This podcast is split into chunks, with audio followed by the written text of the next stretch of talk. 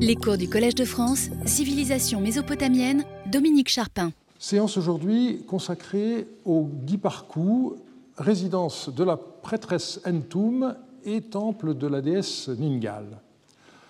Comme pour le Ganunmar, que nous avons examiné la semaine dernière, on a affaire avec le Giparku à un nom commun suivi d'un adjectif. On avait entrepôt sublime, on a ici Guipar pur. Et je me conformerai à la tradition qui consiste à désigner le bâtiment avec son épithète, donc sous la forme guiparcou. Mais la question qui se pose, c'est qu'est-ce qu'un guipar Le texte de la lamentation sur Sumer et Our, que nous avions consulté la semaine passée pour un autre bâtiment, le double amar, est moins clair concernant le guipar. À propos de la ville d'Uruk, on y lit Inanna abandonna Uruk, elle partit pour un territoire ennemi. Dans les Anna, qui est donc le temple d'Inanna, l'ennemi posa ses yeux sur le guipar pur, le guipar pur de la fonction d'en, en sumérien nam enna, a été profané, son prêtre n a été arraché du guipar et transporté en territoire étranger. Un autre texte peut être sollicité, cette fois la lamentation sur la destruction d'Our, où on a ce passage plus précis qui s'adresse au dieu Nana lui-même. Our, le sanctuaire, a été livré au vent. Comment maintenant peux-tu prospérer?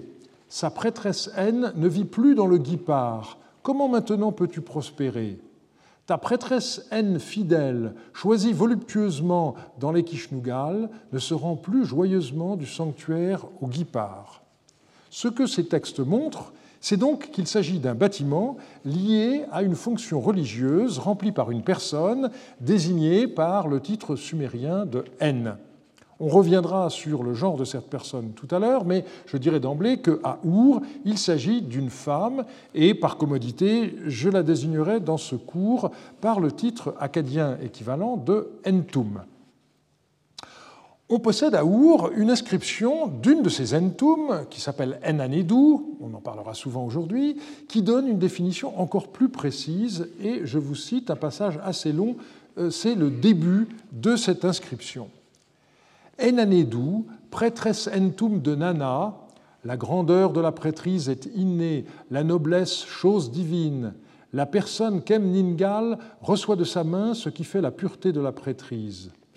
Parure de l'Ekishnugal, qui culmine plus haut que les cieux, ornement de l'Enoun, je reviendrai tout à l'heure sur ce bâtiment, lumière très brillante qui se lève sur le pays, convenant, vu sa sainteté, au masque de la prêtrise, appelé à juste titre pour accomplir les rites de purification de la divinité, princesse pleine de révérence qui se tient sur la haute estrade du temple de son roi après avoir procédé à la purification, Enanedou, prêtresse présentée à Nana et Ningal, à Our, ville prééminente de Sumer, lieu où joue pour le seigneur d'Elimbabar, c'est-à-dire le dieu lune Nana, l'instrument Zannaru, l'être qui a le grand rôle d'y bâtir en un lieu pur le guipar pour en assurer la prêtrise, c'est moi. Donc on voit bien comment Enanedou se définit à la fois par sa charge de prêtresse entum et par la nécessité qui est la sienne de bâtir le euh, bâtiment appelé guipar. À Our, il s'agit d'une institution qu'on peut suivre dans la longue durée depuis Enredouana, fille de Sargon d'Agadé au XXIVe siècle, jusqu'à Ennigaldinana, la fille du roi babylonien Nabonide au VIe siècle, soit sur près de deux millénaires. C'est par ailleurs le seul endroit où un guipar ait été retrouvé, à l'exception d'une ville de la vallée de la Diyala, dont on reparlera tout à l'heure. Je vous propose de commencer par analyser le bâtiment tel qu'il a été retrouvé lors des fouilles, puis nous ferons la synthèse de ce que nous savons sur les prêtresses Entum qui y vécurent successivement pour l'époque paléo-babylonienne, avant de voir le culte qui y était rendu à la déesse Ningal. Le bâtiment se situe dans le Téménos, au sud-ouest de la Ziggourate. Il date pour l'essentiel de l'époque III, avec des réaménagements importants à l'époque paléo-babylonienne. Il s'agit d'une des plus imposantes constructions découvertes à Our datant de cette époque, même si, de nos jours, il n'en reste malheureusement plus grand-chose de visible. L'interprétation qu'on peut donner d'un tel ensemble repose sur différentes données le plan du bâtiment, ses aménagements intérieurs, fours, banquettes, socles, etc. Les objets qui ont été découverts in situ, on verra, il y a des statues, des bols, et finalement les inscriptions. En bonne méthode, il est nécessaire de partir d'une analyse architecturale purement descriptive et ensuite seulement, nous analyserons les données textuelles, car il est évident que l'interprétation donnée par les archéologues du plan des aménagements et des objets a été très nettement influencée par ce que les textes nous disaient de la nature du bâtiment. Ce bâtiment, donc, était presque carré, mesurant 79 mètres sur 76 mètres 50 et orienté par les angles. Il était entouré par un mur massif euh, décoré de niches sur trois côtés, auquel correspondait à l'intérieur un couloir périphérique. L'intérieur était traversé par un couloir, d'où la distinction faite par Woulet entre un bloc sud-est, qu'il a appelé C, et un bloc nord-ouest, qu'il a appelé A plus B. Chaque bloc avait son propre accès à l'extérieur et était subdivisé en plusieurs secteurs, comme nous allons le voir. On commence par le bloc sud-est. On y accédait par une porte monumentale flanquée de deux tours. Après avoir traversé les pièces C1 et C2, on arrivait au vestibule C3 qui ouvrait sur une enfilade de pièces organisées selon un plan axial on avait d'abord un espace central C7, qu'on considère généralement comme une cour, et dans le prolongement se situait Donc on peut voir assez nettement ce qui restait de cette cour, et dans le prolongement se situait une première pièce euh, en largeur qui a été nommée C19, C20 par euh, Houlet, une deuxième C21, euh, C22, et ensuite, on voit deux autres pièces euh, qui sont à l'extrémité de cet ensemble. De part et d'autre de euh, cette enfilade imposante, on a une couronne de pièces. Au sud-est, disposées sur deux rangées, euh, les pièces C8 à 12, 25, 26 et 29, 31, et au nord-ouest, une seule rangée formée par les pièces C13 à C18. Et l'accès à ces deux séries se faisait à partir de l'espace central C7, dont le rôle dans la circulation à travers le bloc apparaît donc crucial. Le bloc C comportait également deux petits secteurs sans communication entre eux et totalement isolés de ce qu'on a décrit tout à l'heure, et qui ouvrait uniquement sur le secteur transversal. D'une part, le, secteur C32, C34, dont la fonction est immédiatement identifiable en raison des fourneaux qui ont été retrouvés en C32 euh, et d'un grand four découvert en C34. On est clairement dans la cuisine. Et d'autre part, on a le secteur euh, C33 euh, à 43 et j'indiquerai simplement ici la présence d'un caveau funéraire sous euh, le sol de ces 43. Quittons euh, le bloc sud-est pour passer au bloc nord-ouest. Ce bloc possédait une entrée monumentale aménagée dans le mur nord-ouest et par les pièces a1, A2 et A3, on arrivait à la salle A4 qui fonctionnait comme un véritable carrefour.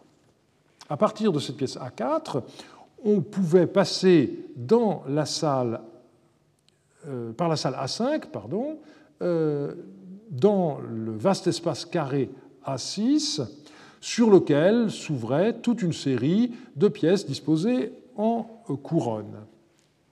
Si l'on continue plus à l'est, eh on voit qu'on a accès à un ensemble très ruiné formé par les pièces B9 à B16 et sous le sol de la plupart de ces pièces se trouvaient des caveaux voûtés sur lesquels on reviendra plus tard.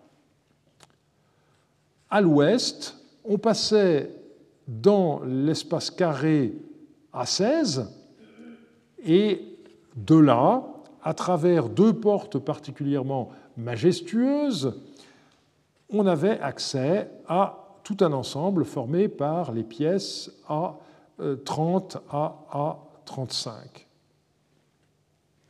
Et au sud-est de l'espace A16, on avait euh, accès à un ensemble formé par les pièces A20 24. Et enfin, ce bloc nord-ouest comportait une unité autonome, sans lien avec le reste, et qui ouvrait uniquement sur le grand couloir transversal l'ensemble B1, B4 et ce que voulait appeler le labyrinthe B5, B8. Là encore, on reviendra sur la fonction de euh, cet ensemble.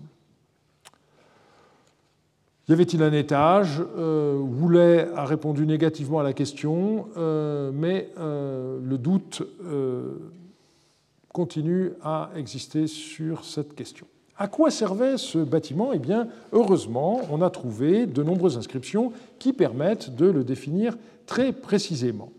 Alors, ici, je ne vais citer que les textes trouvés dans le bâtiment qui ont trait à la construction elle-même, et je serai obligé de remonter jusqu'à l'époque de la troisième dynastie d'Our, et ensuite je descendrai à l'époque paléo-babylonienne, puisque, comme je vous l'ai dit, le bâtiment a été construit euh, dès le XXIe siècle.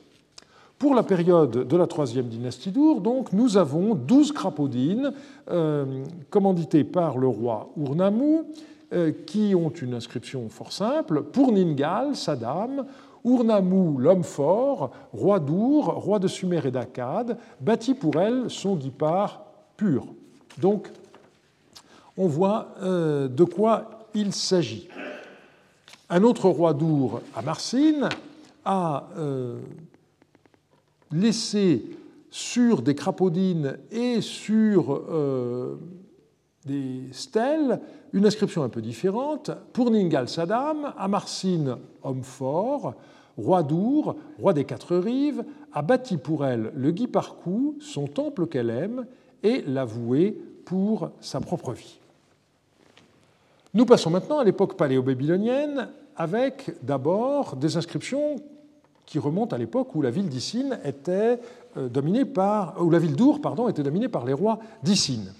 Sous Ishmedagan, eh bien, nous avons des briques et un cône de sa fille Enanatuma, où l'on peut lire ceci Enanatuma, prêtresse Zirou, prêtresse Entum de Nana à Our, fils d'Ishmedagan, roi de Sumer et d'Akkad.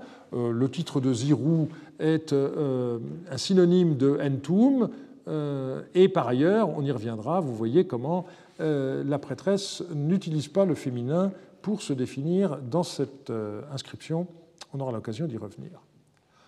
On passe ensuite à l'époque où les rois de Larsa ont Our sous leur domination, avec en particulier le roi Nouradad. On a des cônes qui commémorent la construction d'une pièce euh, qui est appelée euh, chambre sainte, Enun Ku, hein, littéralement. Donc, euh, je lis l'ensemble. Pour Ningal, la sainte épouse de Dilim Babar, c'est un des noms de, du dieu Lune, qu'on lisait autrefois Hashim Babar. Saddam bien-aimé, Nouradad, et puis il y a toute une titulature dont je vous fais grâce, lui a bâti pour sa vie une chambre sainte, pièce de son habillage, couche contiguë du héros Sin. Il restaura pour elle la chambre comme il convient. Alors le problème dans une inscription de ce genre, c'est de savoir est-ce que Edenoun Q3 est un nom cérémoniel ou est-ce que c'est un nom commun à lire Agroun Q3, euh, c'est-à-dire la chambre pure euh, je penche pour un nom commun et on reviendra euh, sur cette question dans la troisième partie. On a ensuite une inscription de Tsiliadad, un fragment de cône qui commémore le renforcement de la terrasse d'un bâtiment qui est appelé E Ilurugu Kalamma, et je pense que ceci est le nom cérémoniel du temple de Ningal. Ce travail de Tsiliadad euh, n'a pas été mené jusqu'au bout, puisque le malheureux n'a occupé le trône de Larsa que pendant neuf mois, et c'est son successeur, Waratsin, euh, qui a complété euh, l'œuvre, on a des cônes qui rappellent la restauration de les Ilurugu Kalamma, Waratsin et sa sœur Enanedou faisant bien attention de ne pas changer le plan de ce bâtiment. Et surtout, voulait à retrouver dans la cour C7 une tablette en pierre dont ne subsistent malheureusement que des fragments, euh, le motif en était la restauration du Guiparcou par Enanedou, euh, qui se présente donc comme fils euh, de Kudurmabuk et frère de Waratsin, selon la coutume qu'on a déjà rencontrée, et qui se décrit comme étant choisi par le dieu Nana qui plaît à la déesse Ningal. Et cette euh, inscription des Nanidou mentionne des restaurations qui ont été effectuées par les Entum qui l'ont précédé, notamment euh, Enanatuma et Enshakyagnana. Nous reviendrons sur ces personnalités tout à l'heure. Et elle euh, décrit aussi la remise en état du domaine agricole, on y reviendra, et son inscription s'achève par une prière Puisse mon travail plaire au dieu Nana, mon Seigneur, et à la déesse Ningal, Madame, comme l'huile la plus pure. Puisse-t-il m'offrir en présent de longues années et une vie de bonheur à Our, ville de ma prêtrise, puisse-t-il sans doute apprécier euh, mes bonnes actions. Cette inscription d'Enanedou est complétée par une autre qui figure cette fois sur un clou de fondation dont seule la tête a été préservée. Malheureusement, cet objet n'a pas été retrouvé lors des fouilles régulières et il a été offert au British Museum en 1949. La nature du texte est tout à fait claire. Il s'agit d'une inscription de fondation destinée à commémorer la réfection du guipard par l'Eltoum Enanedou. L'inscription, assez longue, est euh, composée en quatre parties. Dans la première, que j'ai lue en commençant euh, ce cours, Enanedou se présente comme dotée par les dieux de toutes les qualités dont doit être pourvue une Entum et qui justifie qu'elle entreprenne la reconstruction du guipard. La section suivante euh, donc, euh, nous montre la prêtresse qui euh, revêt la tenue rituelle, qui se caractérise par le port d'un masque, et elle procède au rite de purification. Et donc, le but de tout cela, c'est la reconstruction du guipard. La seconde partie du texte souligne l'excellence des relations d'Enanedou avec les dieux Nana et Ningal, Habituellement, l'entum intercédait pour le roi son père auprès de la divinité, mais dans le cas présent, euh, le roi, c'est son frère Rimsin, et donc c'est pour lui qu'Enanedou a prié, et ses demandes ont été exaucées. Enanedou décrit ensuite l'état de délabrement euh, du guipard et les travaux de réfection qu'elle y entreprit.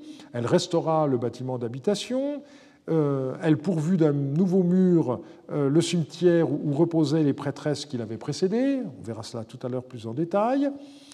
Et on voit que dans le document tel qu'il est, et il est complet, il n'est nullement question d'un temple de Ningal. Le Guipar y est défini comme étant la résidence de la prêtresse Entum.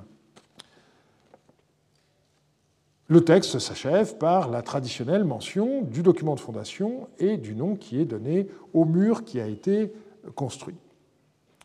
Donc, si l'on tente un bilan de tout ce que nous venons de voir, il y a une présentation traditionnelle qui montre un bâtiment séparé en deux, avec la résidence de l'Entum dans la partie nord-ouest euh, du bâtiment, et au contraire, le temple de Ningal dans la partie sud-est, étant entendu que euh, on a cet espace central, donc la, cour qui sale, et puis on a une première euh, pièce en largeur qui est décrite dans les, textes acadiens qui décrivent des temples comme étant le paparum, et on a une deuxième pièce derrière euh, qui correspond manifestement à ce que les documents appellent le kumum, la chambre, avec une niche tout au fond où l'on peut supposer que se trouvait la statue de euh, la divinité.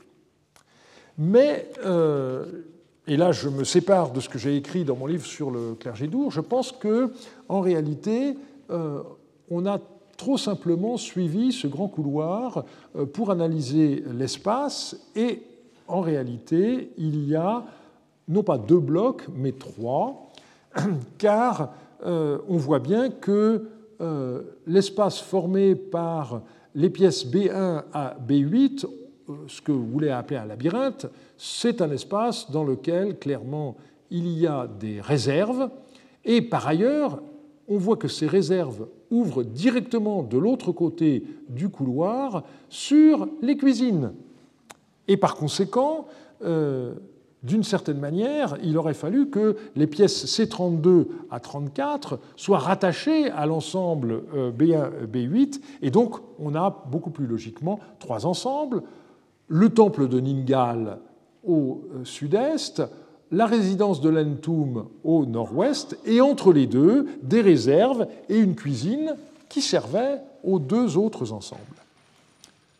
Une fois ce cadre architectural euh, défini, eh euh, nous allons voir maintenant euh, ce qu'on peut dire de la vie des Entum qui ont vécu dans ce bâtiment, et on passera dans un troisième temps au culte qui y était également rendu à la déesse Ningal.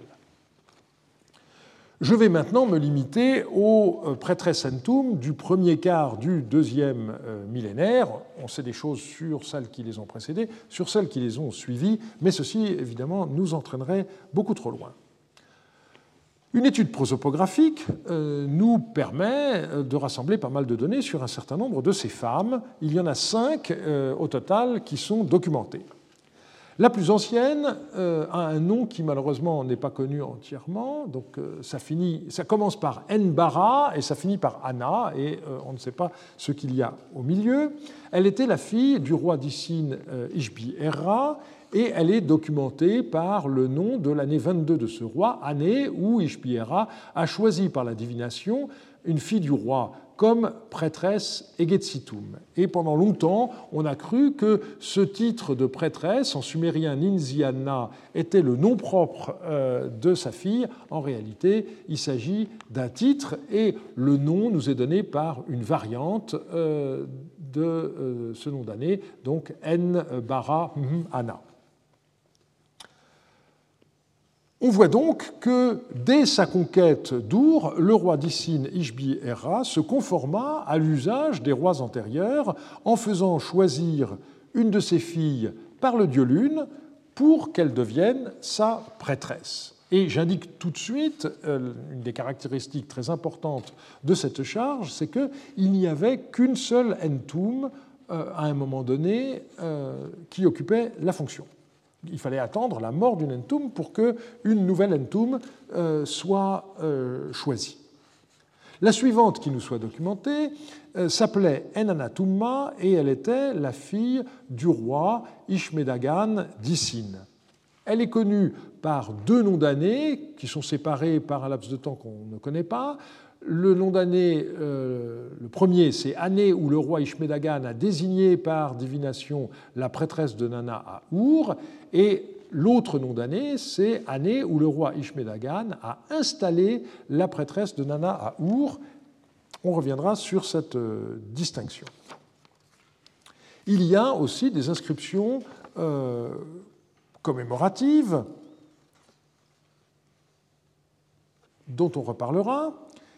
Mais euh, ce qui est remarquable, c'est que euh, du vivant de cette euh, Enanatumma, eh bien, a eu lieu un événement politique majeur, la prise d'Our par le roi de Larsa, Gungunum. Eh bien, Enanatumma est restée en place et elle a voué un temple au dieu Shamash pour la vie de Gungunum. Donc, ce bâtiment a été construit à Our et ainsi, donc, la prêtresse Entoum manifestait sa reconnaissance et sa fidélité, en quelque sorte, au nouveau dirigeant politique euh, de la ville. Il faut ici mentionner quelque chose qui est assez étrange et euh, qui, jusqu'à présent, je crois, n'a pas été bien euh, compris. Le fait qu'on doive remonter dans le temps avec ce qui s'est passé sous Lipiteshtar, donc le successeur d'Ishmedagan sur le trône de Issin. Celui-ci a en effet nommé une prêtresse Entum, mais cette fois non pas pour le dieu lune Nana, mais pour le fils de celui-ci qui s'appelait Ningublaga ou Ningubalag, comme les sumérologues euh, veulent aujourd'hui que l'on appelle cette divinité. Alors, on connaît cet Entum de deux manières. D'abord par un nom d'année de Lipiteshtar, année où Lipiteshtar a choisi par divination Ennin Sunzi comme prêtresse Entum de Ningublaga à Ur. Et par ailleurs, on a une inscription qui commémore la construction d'un guipar où Lipiteshtar nous dit explicitement qu'il a installé sa fille. Alors, cette nomination est très étrange et il faut tout de suite ajouter qu'on ne connaît par la suite aucune autre prêtresse Entum de Ningublaga. Comment expliquer cet événement singulier? Eh bien, euh, j'ai une hypothèse à proposer euh, qui est liée à la longévité de Nanatuma, puisqu'on voit que celle-ci va euh, vécu au-delà du règne de Lipiteshtar jusque sous le, le, règne de Gungunum. Et donc, il me semble que Lipiteshtar a voulu faire quelque chose pour sa propre fille. Si vous faites le calcul, Ishmedagan a régné 19 ans, Lipiteshtar 11 ans, et donc à la fin du règne de Lipiteshtar, ça pouvait faire plus de 25 ans euh, qu'Enanatumma était en place, et euh, donc euh, l'installation de Danin Suzi, c'est une façon de faire en sorte qu'elle puisse elle aussi avoir un statut de prêtresse Entum, mais comme il n'y en a qu'une au même moment pour le dieu Nana, eh bien on l'a voué au fils du dieu Nana.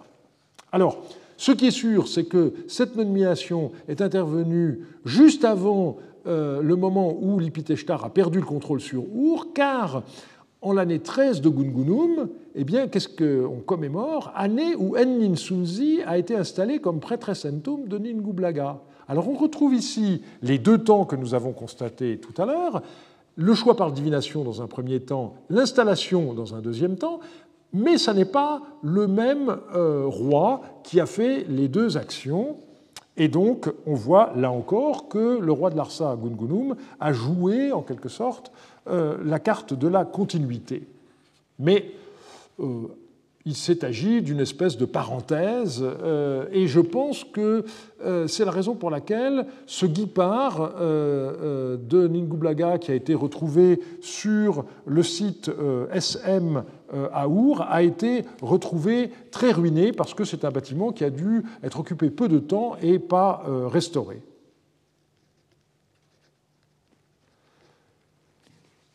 La euh, l'entum suivante, alors cette fois nous revenons à la, bonne lignée, si je puis dire, des entums de Nana, euh, s'appelait euh, Enmegalana.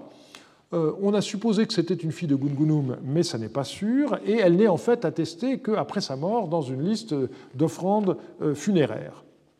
Il y a ensuite manifestement une lacune, parce que nous n'avons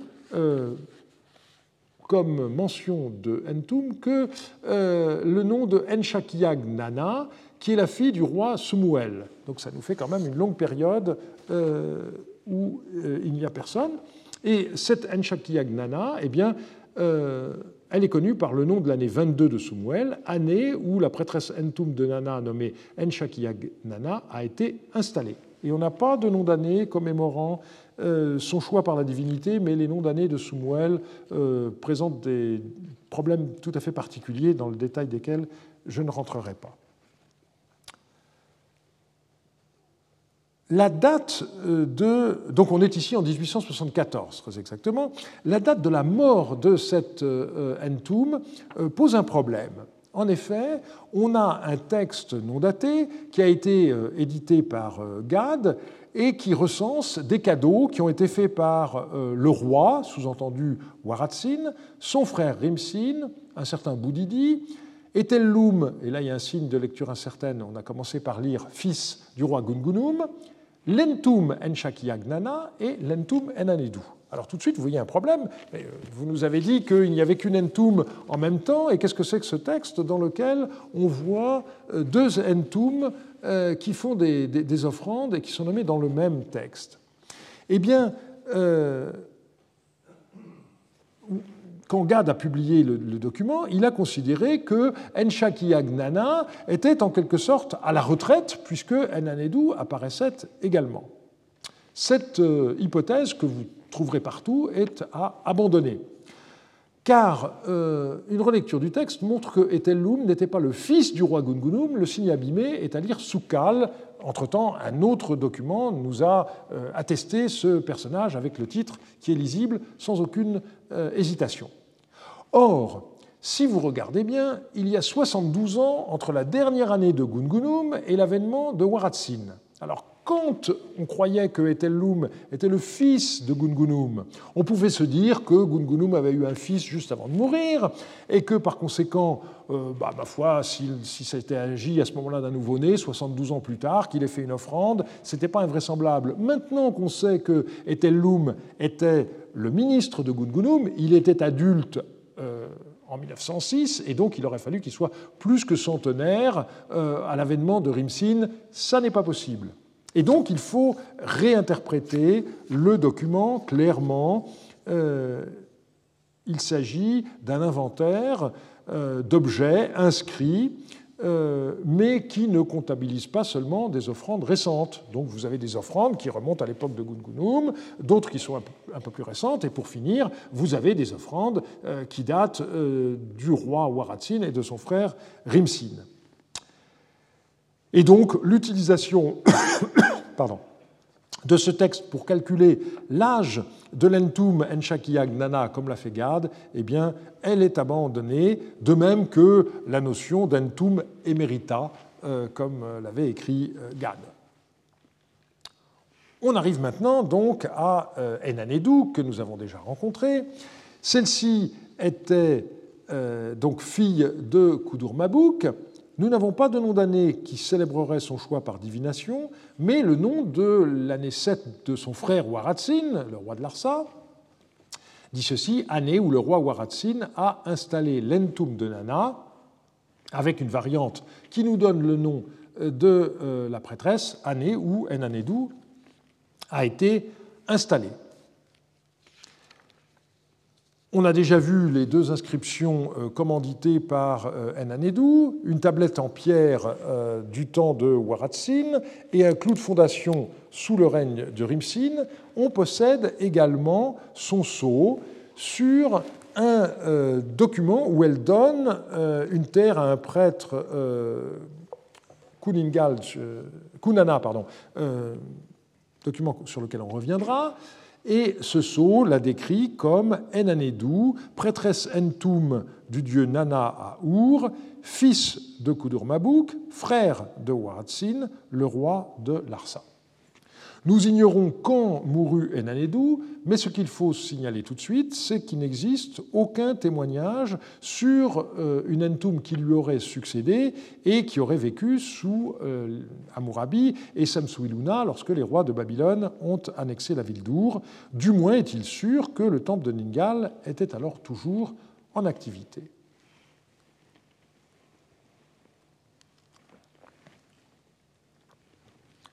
Je voudrais maintenant, après cette prosopographie un peu fastidieuse, euh, passer à des aspects euh, un peu plus concrets de la vie de ces prêtresses entum, et on verra également qu'on a des informations relatives à leur mort. Alors, un préliminaire sur lequel il nous faut revenir, c'est la question du genre. En sumérien, N peut être aussi bien masculin que féminin, et donc euh, il y a difficulté. Lorsque Rivka Harris a publié les archives paléo-babyloniennes découvertes à Rafaja, euh, l'ancienne Toutoub, elle pensait que ces archives appartenaient à un prêtre Enum. Mais par la suite, euh, divers auteurs ont réussi à prouver qu'en fait, cet idéogramme N désignait un homme lorsque la divinité qu'il desservait était féminine, par exemple Inanna à Uruk, l'aine est un homme, et inversement, l'idéogramme désigne une femme lorsque elle est vouée à un dieu, et c'est le cas donc par rapport au dieu Nana, au dieu lune. Donc les N de Nana, Sin à étaient clairement deux sexes féminins, même lorsque dans leurs inscriptions manque la marque du féminin, euh, comme on l'a vu dans un certain nombre de textes que j'ai déjà cités. Comment devient-on euh, Entum euh, Il faut appartenir à la famille royale, et on voit que l'on a affaire à une nomination en deux temps. Alors un choix par divination d'abord, les noms d'années nous disent assez souvent année où une telle euh, ou un tel, selon les cas, puisqu'on commémore aussi euh, le choix de euh, prêtres enum pour des divinités féminines. Donc année ou un tel a été choisi par divination. Et là, évidemment, euh, nous avons le sentiment que euh, le choix des dieux était euh, téléguidé en quelque sorte, puisque on voit chaque fois qu'on peut vérifier que les Entum sont filles du roi régnant. Donc je pense que ce qu'il faut comprendre, c'est que la divination portait sur la question de savoir laquelle des filles du roi allait devenir prêtresse. Donc on ne disait pas au roi d'une manière générale qui veux-tu, mais on lui disait est-ce que tu veux une telle ou est-ce que tu préfères euh, une telle, et ça dépendait évidemment du nombre de filles euh, disponibles. Le texte le plus euh, détaillé pour montrer comment une entum était choisie, c'est en fait l'inscription du roi Nabonide à l'époque néo-babylonienne, qui nous montre que dans un premier temps, il y a eu une éclipse de lune qui a alerté sur le fait que le dieu désirait une entum, et ensuite on procède à un système divinatoire classique par oui ou non en posant la question. Et finalement, donc c'est euh, la, fille qui a fini par être appelée euh, Annie Galdinana qui a été euh, choisie. Et puis dans un deuxième temps, donc, on a l'installation de la prêtresse en question et on voit qu'il s'écoule quelques années. c'est variable, entre le moment du choix et le moment de l'installation, sans qu'on sache pourquoi ce laps de temps a existé? Est-ce que c'est euh, parce que ce laps de temps n'est pas régulier? Est-ce que c'est parce que euh, l'entum choisi était trop petite et qu'il euh, fallait attendre un petit peu avant qu'elle puisse entrer dans le guipard? C'est possible, mais ça n'est pas sûr. L'idée qu'il y ait eu une formation dans l'intervalle me paraissant peu vraisemblable. Ce qu'on note donc, c'est que lorsque le roi change, eh bien, euh, ça ne fait rien. C'est bien l'entum choisi par la divinité qui doit être installé par le roi euh, nouveau. Deuxième caractéristique, le fait que nous avons une onomastique de fonction. Toutes ces euh, prêtresses ont un nom qui commence par N, c'est-à-dire par leur propre titre. Et euh, cette onomastique sumérienne est souvent tronquée. Euh, dans le cas de Enanatumma, par exemple, euh, on peut traduire par l'entum qui apporte, et puis il manque un morceau, le de, du dieu An. En peut être compris comme entum qui est apte, sous-entendu, au grand rite du dieu An. Mais il y a d'autres noms qui se comprennent sans qu'il soit besoin de suppléer un élément, comme En Nana, qui veut dire l'entum bien-aimé du dieu euh, Nana, ou encore En Anedou, l'entum qui convient au dieu. Alors comme toujours, le problème se pose de savoir quand ces femmes reçurent leur nom de fonction. Euh, le problème a été traité par euh, Lucille Barberon pour euh, une autre catégorie de religieuses et on peut penser que ces conclusions sont valables également dans ce cas. Donc elle a pu repérer des exemples de naditum de Marduk qui sont connus avec un certain nom et ensuite prennent un nom de fonction à partir du moment où elles entrent dans leur charge. On a vu que euh, ces entum sont décrites comme étant bien aimées de la divinité, euh, Et donc, euh, on a ici un vocabulaire euh, qui laisse penser que le dieu n'est pas insensible au charme de la, prêtresse.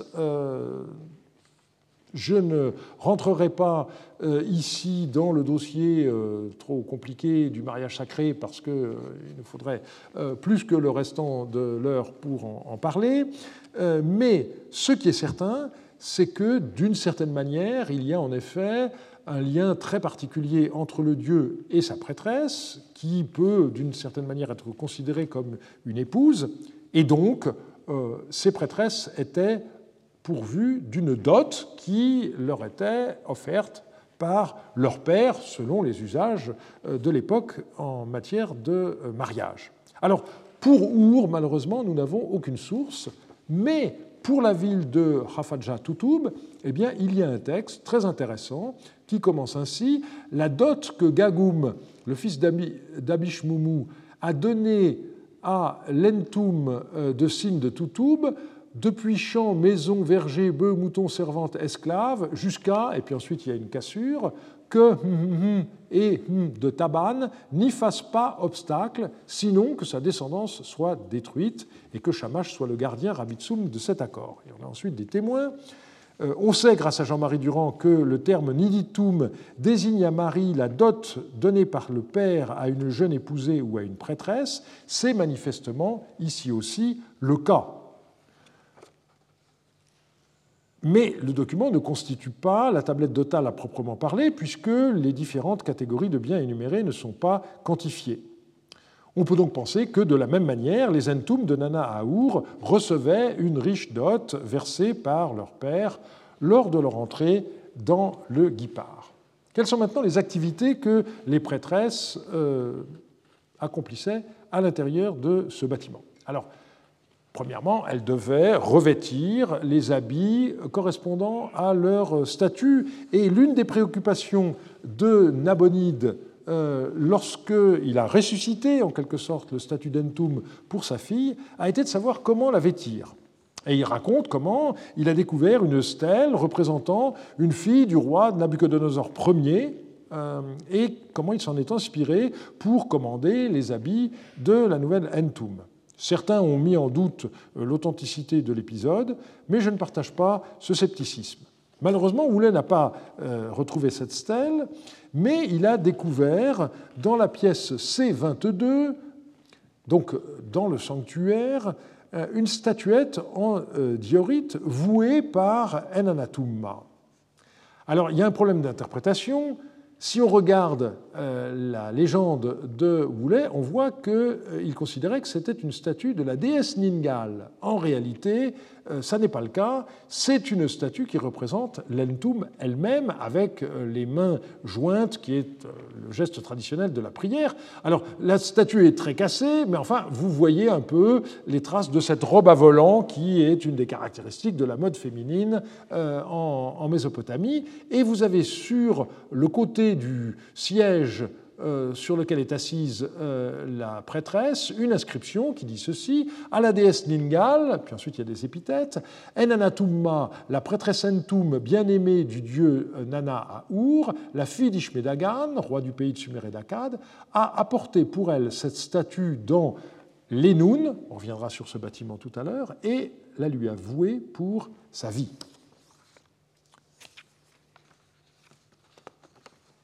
Les textes nous parlent par ailleurs d'un élément distinctif du costume du Nentum avec un terme sumérien compris généralement comme une sorte de masque, mais on n'en sait pas plus. En ce qui concerne euh, le culte, eh bien, euh, c'est là que nous avons euh, fort peu d'informations. Je rappellerai seulement le passage de la lamentation sur la destruction d'Our que j'ai cité en commençant.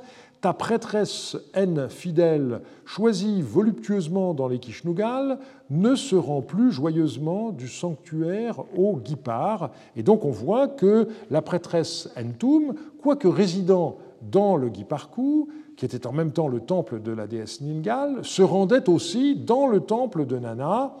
Et euh, cette bipolarité est évidemment tout à fait importante pour comprendre les relations entre la prêtresse, qui était au service de la déesse Ningal et en même temps à l'égard du dieu Nana. Ici, on ne peut pas s'empêcher de penser aux relations qui étaient celles entre euh, l'épouse secondaire euh, et l'épouse principale d'un homme. Euh, on dit bien que l'épouse secondaire est au service de l'épouse principale et en même temps, bien entendu, elle est l'épouse de, l'homme. Donc il pourrait y avoir une sorte de projection de cette réalité sociale sur ce statut. On a aussi des données concernant la gestion du domaine qui était rattaché au guipard. Euh, dans la stèle, malheureusement très fragmentaire que j'ai déjà citée tout à l'heure, Enanedou rappelle ses principales actions et en particulier la remise en culture de champs qui avaient été abandonnés auparavant. Je cite le champ du vieux terroir qui était en friche depuis longtemps et ne produisait aucun revenu. Moi, Enanedou, pour de l'argent, encore une cassure, le champ du terroir large qu'on n'irriguait plus et qui ne produisait aucun revenu, assurément, je, une cassure, mais il faut comprendre, je l'ai remis en valeur. Alors ce qu'on ignore, c'est si le guipard en tant que tel disposait d'un domaine particulier ou si celui-ci ne faisait qu'un avec le domaine du temple de Ningal. Deux indices me font pencher pour la seconde solution. D'abord d'un point de vue matériel, nous avons déjà vu que la cuisine euh, semble bien conçue pour desservir aussi bien le temple que la résidence de l'Entoum.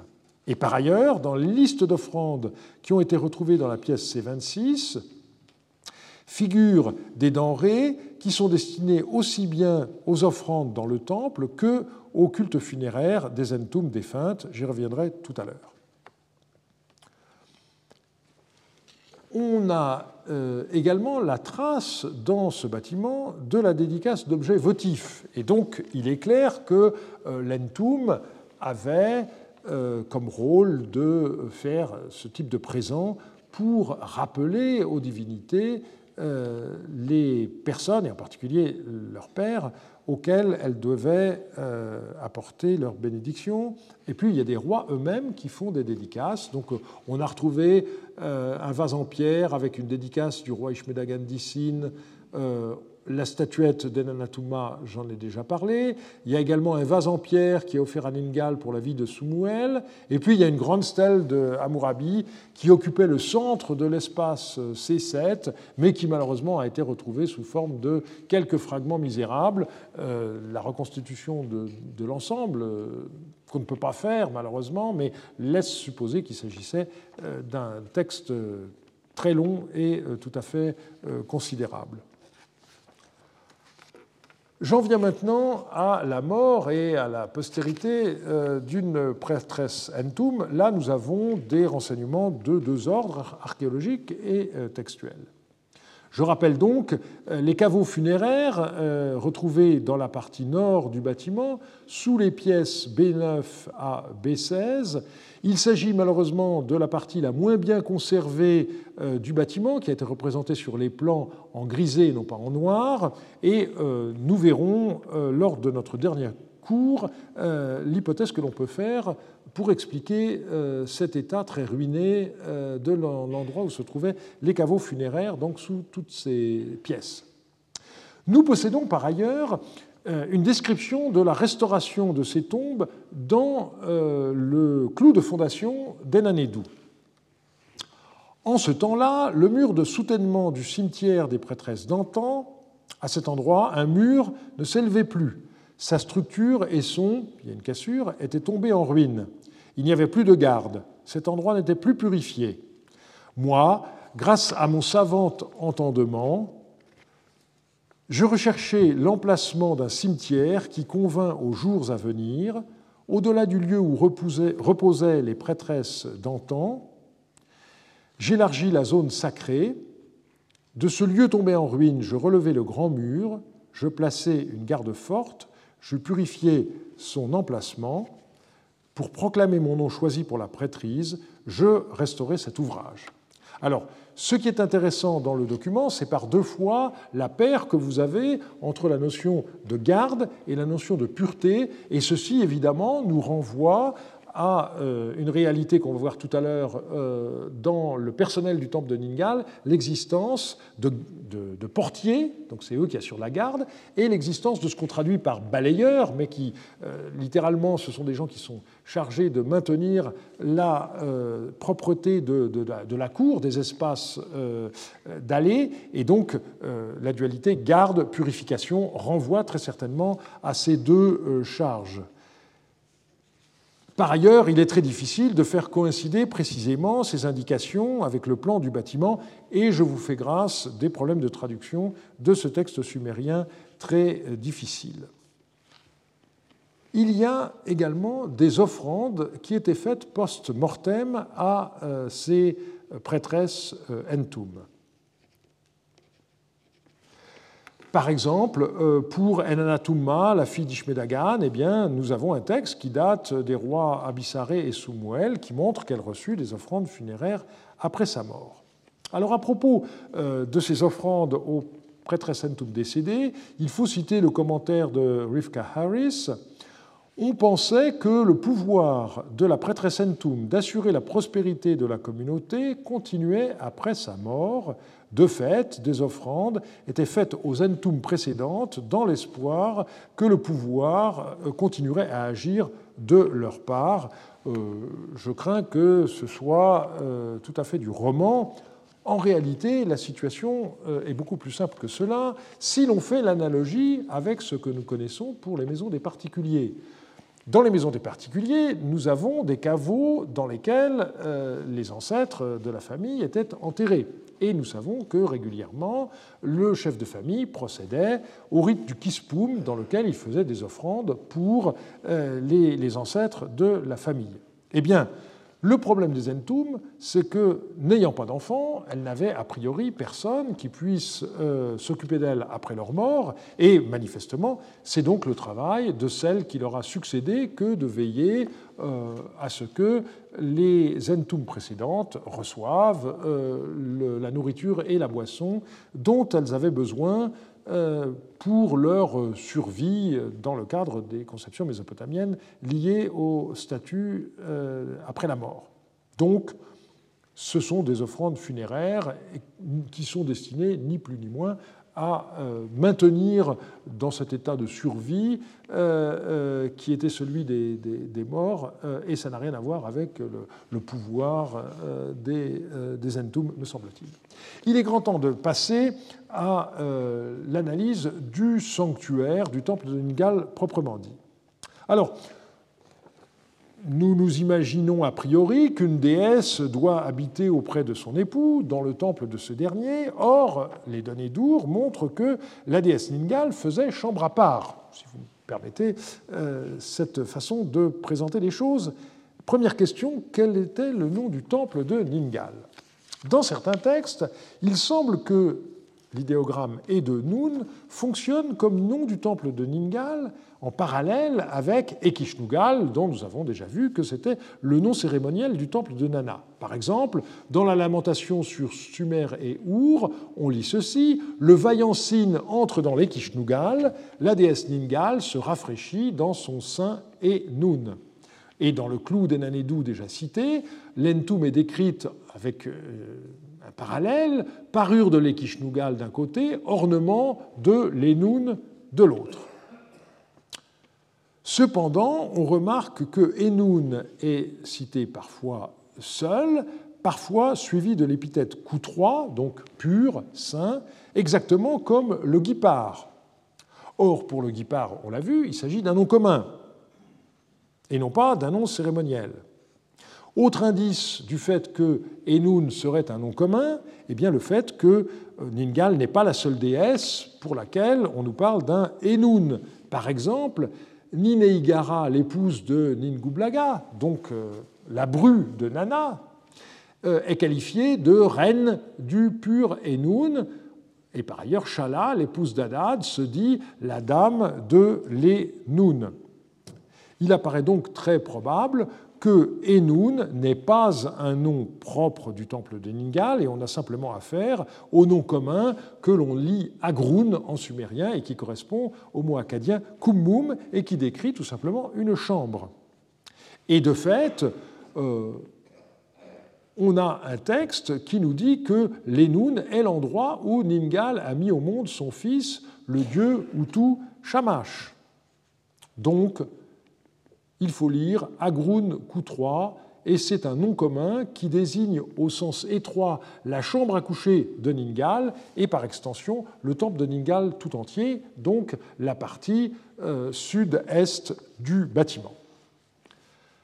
Dans ce bâtiment, eh bien, euh, on procédait bien entendu à des offrandes. Euh, un lot d'une soixantaine de textes a été réuni et édité par Figula dans un article en 1953, et la question a été reprise tout récemment par Antoine Jacquet dans le cadre de notre projet euh, Écrite Our, qui aboutira bientôt à un article sa proposition principale est qu'il faut en réalité séparer les deux entrepôts. On avait un Ganunmar de Nana qui était distinct de celui de Ningal.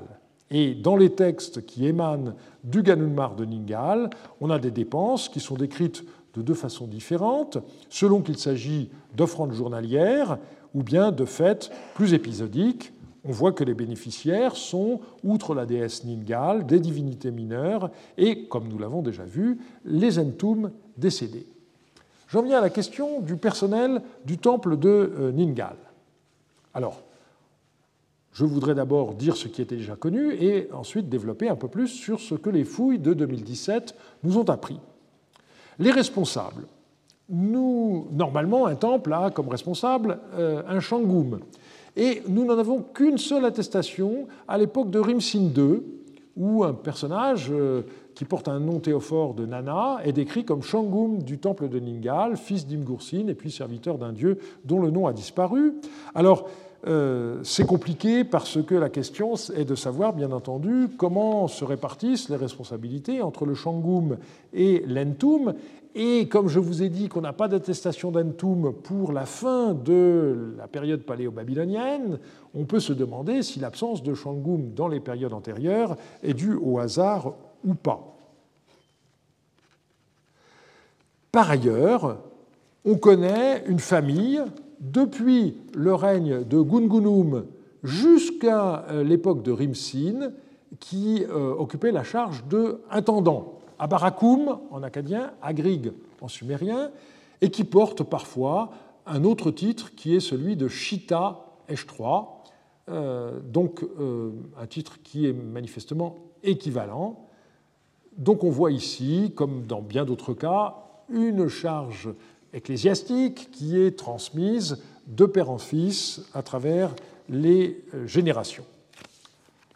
À côté de ces administrateurs, il convient de citer le personnel religieux. Donc on a euh, des pachichoum qui sont définis soit par rapport à l'Enoun, soit par rapport à la déesse Ningal. Donc on retrouve ici un phénomène que nous avons déjà rencontré. Et puis il y a donc euh, ces charges de euh, balayeurs chargés de la propreté des lieux et de portiers auxquels j'ai déjà fait allusion euh, tout à l'heure, il s'agit de prébandes euh, dont les titulaires se succédaient à tour de rôle.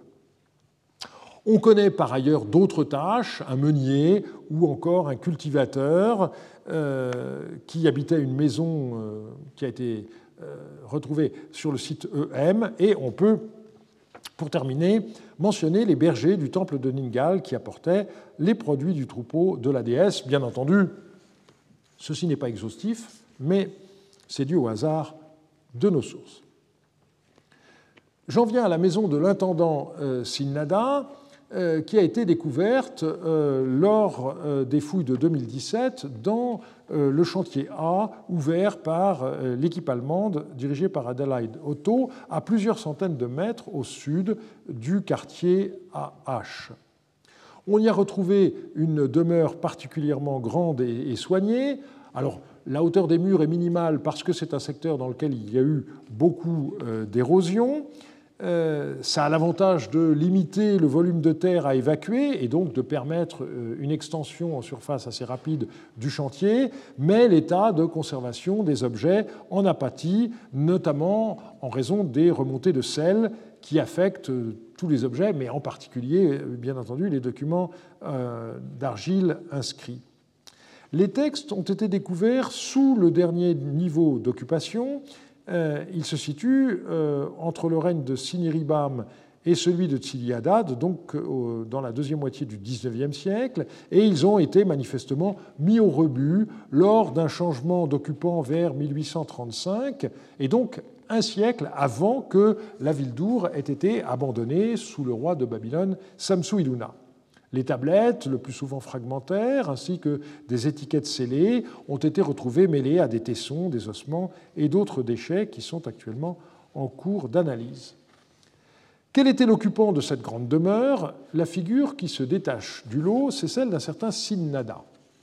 Son sceau euh, comporte après son nom quatre lignes, euh, dont les trois premières indiquent qu'il était fils de Igi Anakezu, scribe et intendant du temple de Ningal. Ce sceau a été euh, déroulé sur des étiquettes en argile qui servaient à fermer divers contenants, mais aussi sur des enveloppes de lettres dont des fragments ont été retrouvés. Or, une des lettres retrouvées euh, dans euh, cette maison était adressée à une femme nommée Nutuptum, très vraisemblablement l'épouse de ce Sinnada. Après avoir dressé la liste des objets qui lui faisaient parvenir, euh, Sinnada ajoutait qu'il rentrerait dix jours plus tard. Et donc, le fait que Sinnada n'ait pas été le destinataire, mais l'expéditeur d'une lettre retrouvée dans cette maison, n'empêche pas qu'il en ait été l'occupant principal. En regardant très attentivement toutes les empreintes euh, du sceau de Sinnada, je me suis rendu compte que la cinquième ligne de la légende n'était pas toujours la même. Il y a des cas où il est décrit comme serviteur de Sineribam et d'autres où on le voit serviteur de Tsiliadad. Donc on voit que Sinnada a éprouvé le besoin de changer de sceau à l'avènement de Tsiliadad en 1835.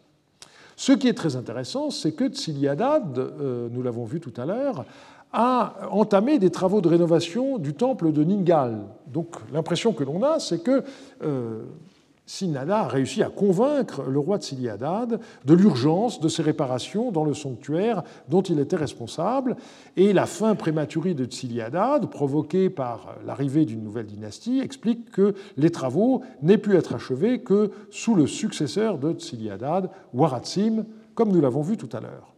Alors, l'un des intérêts euh, des découvertes épigraphiques dans la maison de Sinada réside dans les nombreux textes scolaires exhumés. On en reparlera dans le cours du 20 juin. Et je terminerai en indiquant qu'une partie seulement de la maison habitée par Sinada a été fouillée en 2017. Le nettoyage superficiel a permis de voir qu'elle s'étendait sur une surface bien plus grande et euh, cela réserve certainement de bonnes surprises pour la prochaine campagne. Pour conclure, j'indiquerai simplement que nous verrons dans notre dernière séance comment ce temple de Ningal a été le dernier bastion à résister euh, au pillage euh, dans l'an 12 de Samsu-Iluna. Et je vous remercie de votre attention. Retrouvez tous les contenus du Collège de France sur www.colège-2-france.fr.